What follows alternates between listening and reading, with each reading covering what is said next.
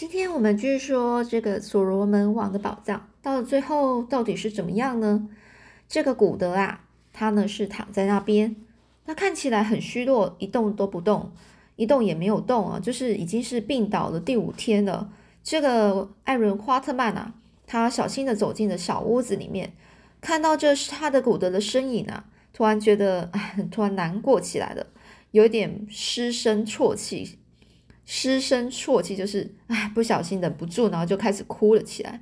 但是这古德后方呢，有一个阴影啊，就是有一个人影啊，他就传来声音说：“嘘。”这时候呢，艾伦夸特曼呢，他就转身过去，连忙就是过去，哦，不是，就赶赶快就走过去，然后发现啊，其实古德并还没有死啊，他只是非常就是正在熟睡，而这个福勒塔呢，是握着他那。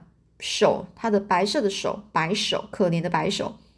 然后呢，终于是熬过了危险期。这个度过危险期之后，古德呢迅速的痊愈了。直到恢复的差不多后，这个亨利爵士这才告诉他真正的实情啊。他为什么能够保住性命呢？全全都得归功于这个福勒塔的细心照顾。这一派正直的水手啊，水手就是这个，因为他是海，就是海军嘛，那常常是在坐着那个坐船，然后呢，在船上过着他的日子，所以那种感觉就像一般的那个水手一样。他说这一派正直的水手知道了这个福勒塔在旁呢，在旁边照顾他长达十八个小时，只怕惊动他而静止不动的经过。感动的是非常，就是热泪满眶啊！而这个古德就转身呢，然后直奔这个福勒塔做饭的这个小屋，而我们则返回原来的住处。这个古德拉着我，呃，这个他却拉着我同行，以防语意不清。哦，就是说他本来他们是想要回到他们原来住住住的地方，但是这个古德却还是拉着拉着艾伦花特曼呢，希望他能够就是跟他一起去。去去找那个福勒塔，然后呢，可以借助我的翻译来传达他的意思。就尽管呢，我说这个这福勒塔通常会对他有心有灵犀啊，就说就算是语言不通呢，他应该也懂得他你的意思。但是考虑他的外语词汇实在是有限啊，于是呢，我还是跟帮他，就是我还是去了一趟，然后去帮他做翻译。这古德就开始说啦：“你告诉他，我的生命是他赐予的，我永远不会忘记他。而我呢，就是这个艾伦啊，他就像这个女孩翻译。而这女孩呢，她黝黑的脸呢，开始浮起了红色的，就是红云，红云就是有点不好意思啦。而这个，呃，这个福勒塔呢，就转向了古德，然后用他的眼睛啊，合眼，合色的眼睛看着他，然后温柔的说：不，我的主，忘了吧。”是主，你救了我的生命，难道我不是主的女仆吗？这女孩似乎全忘了救她脱离这个特瓦拉魔掌的人，还有我跟这个亨利爵士。但这就是女人方式啊，女人的方式。我记得我的爱妻也是这样。他就说他的妻子想到他自己的老婆。那世界上有两件事不可阻止啊，一个是不能够阻止祖鲁族人打仗，二。第二个就是不能阻止一个水手坠入爱河，也就是说，这个水手也就古德呢，他不想他爱上了这个女孩了。几天之后呢，这个伊格若西召开了会议，正式接受这个库库安娜的族长们的认可，成为国王。这场面啊是非常的壮阔，包括那些盛大的阅兵的一些场合。那这那一天呢，这徽军正式的接受了检阅。也就是接受检阅，就是可能就是，呃，让他们怎么样？也就是说呢，呃，就是譬如说国王站在前面，然后看着这些部队、这些队伍呢，呃，在这个国王面前，然后举行一些就是正式的仪式啦。那这个据这个军队前排游行，他们是在伟大的战役的英勇表现受到了赞赏。国王奖奖赏了每个人一头大牛，提升他们成为新的徽军徽军军官，同时向全国发布命令，各地必须是以皇室之礼向向呃我们三个人致敬，赋予等同国王般的尊重，并且赋予我们生生杀大权啊！生杀大权就是他们都可以自由决定，他们要谁不死，或是要死谁死哦。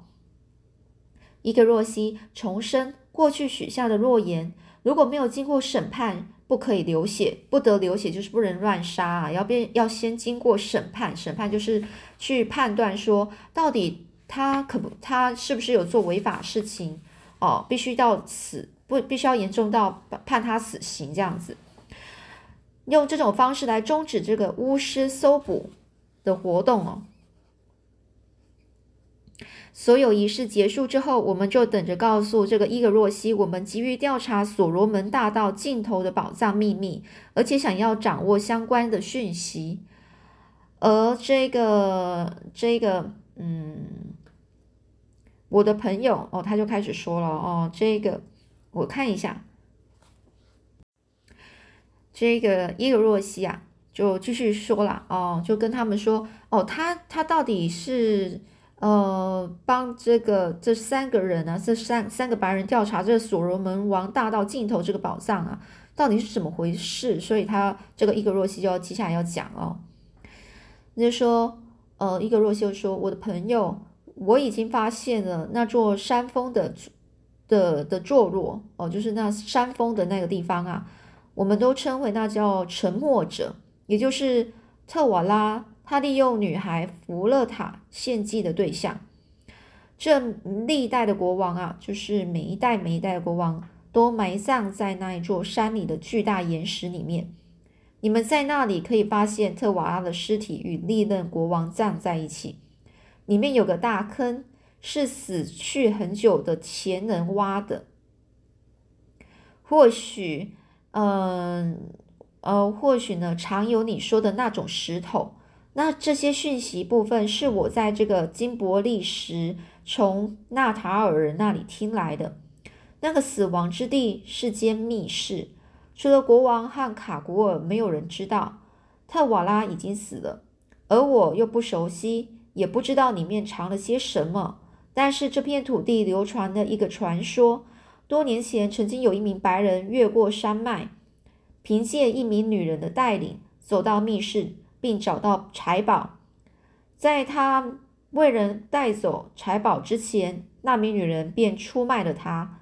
当时的国王将他赶回山中，从此再也没有人进入那间密室了。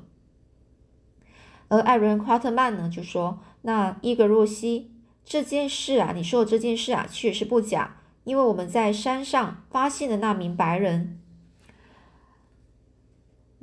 而且，但是，首先我们必须要找到那个密室啊。这时候，伊格若西呢，他就说：“那大概只有一个人能够为你们带路了，那就是卡古尔了。”这艾艾伦呢又问啊：“可是如果卡那个卡古尔他不愿意呢？这个女巫她不愿意呢？”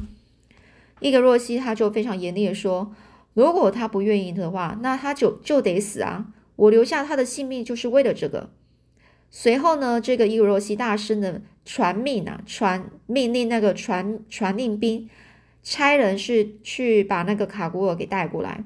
不消几分钟，人已经到了，两名卫兵呢是夹着夹着这个这个卡古尔这个女巫呢，然后把她呢匆忙的带进来。而这女巫呢，她是一边走一边破口大骂。国王呢就命令卫兵说：“松开吧！”这卡古尔的样子就像一一口布包，在地上摊成一团，邪恶的眼睛呢露出了蛇眼一般的光芒。这卡古尔就尖声的问伊格若西：“你想要做什么？你不敢动我一根汗毛。你要是动我，小心我的魔法将你给灭了。”而伊格若西就说：“老太婆，你的魔法就连特瓦拉也救不了，所以绝对无法对我造成伤害。听好，我要你说出密室的下落，发光的石头藏在哪里？”这女巫呢，她尖声的笑笑着说：“哈哈，除了我以外，没人知道。我绝不告诉你们。让那些白色恶魔空手归去吧，空手归去就是空手而归。”哦，就就是没拿任何东西就回去了。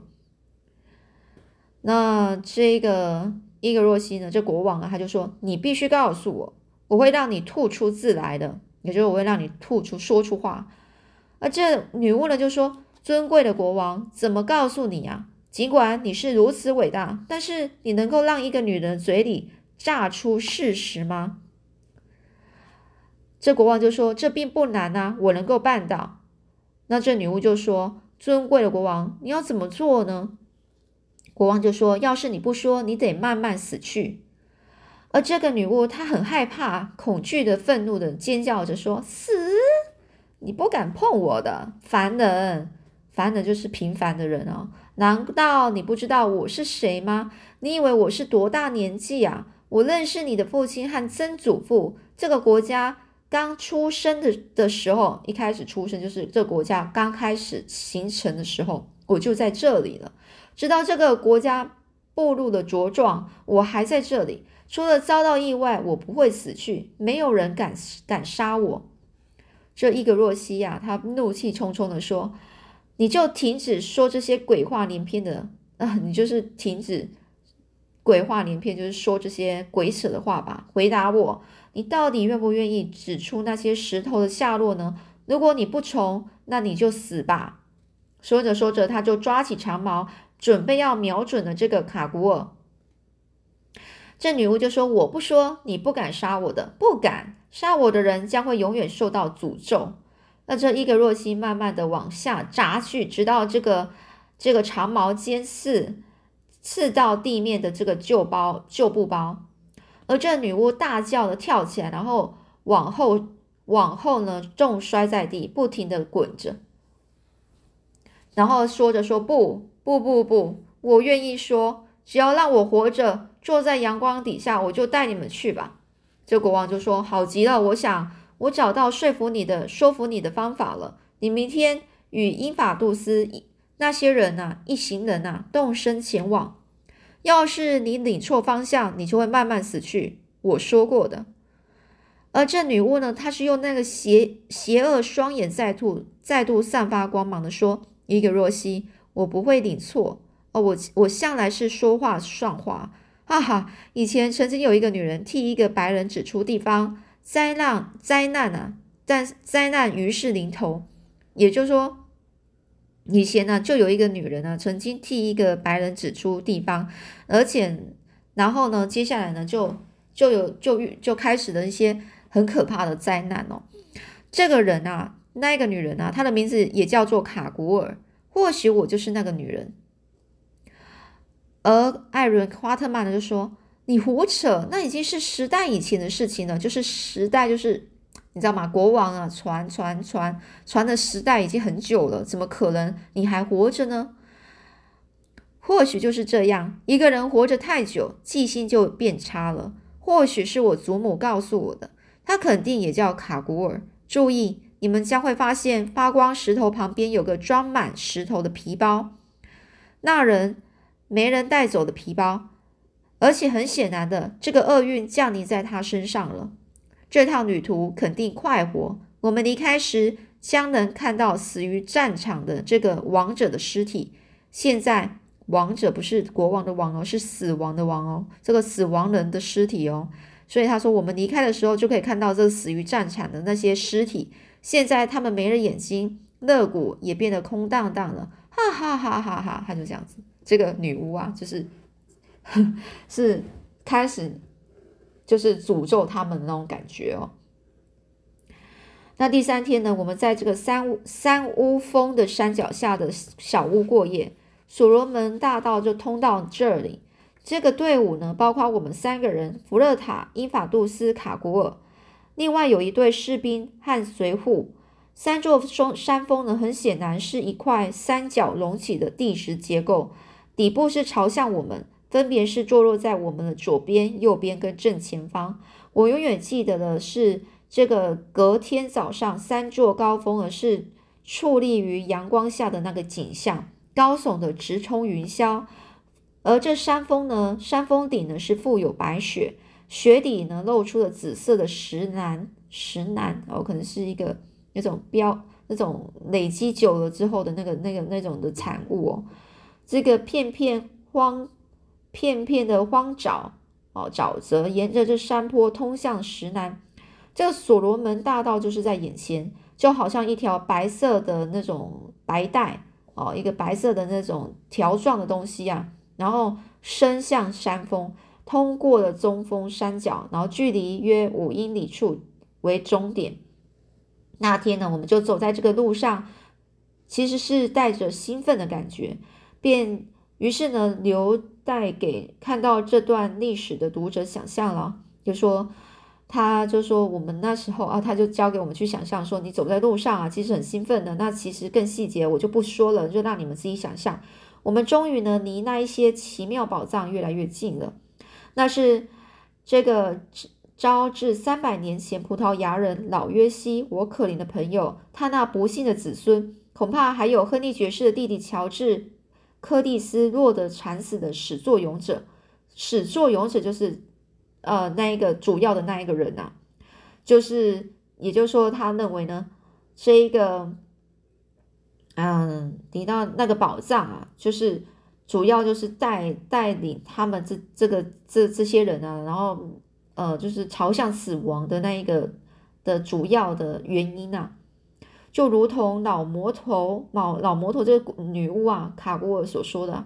厄运降临在他们身上，而厄运呢，是否也会降临在我们身上呢？不知道为什么啊？当我们走上正那条美丽的康庄大道的时候的最后一段的时候，心里呢禁不住呢开始迷信起来了，然后开始想：哎呀，该不会真的是每个去的人都有什么样的一个灾难呢？我想古德和亨利爵士也是有同感。于是呢，我们就走在这两侧长满石兰的路上，达了一呃，就是在走走走了大概一个多小时。我们也是高兴的健步如飞，抬着卡卡古尔这个轿夫，抬着卡古尔的轿夫啊，就是抬着这个女巫的这个的那些轿夫，轿夫就是指那个扛着扛扛着那种一个轿子的一个的人啊。然后呢？他们呢，是根本几乎是跟不上我们，因为我们就是太开心，就是他们三个那几个人啊，就太开心了，就走得非常快。而这个坐在轿上的这个老巫婆呢，则是一直尖叫的，尖叫要喊停啊。那后面故事又是怎么样呢？我们下次再继续说喽。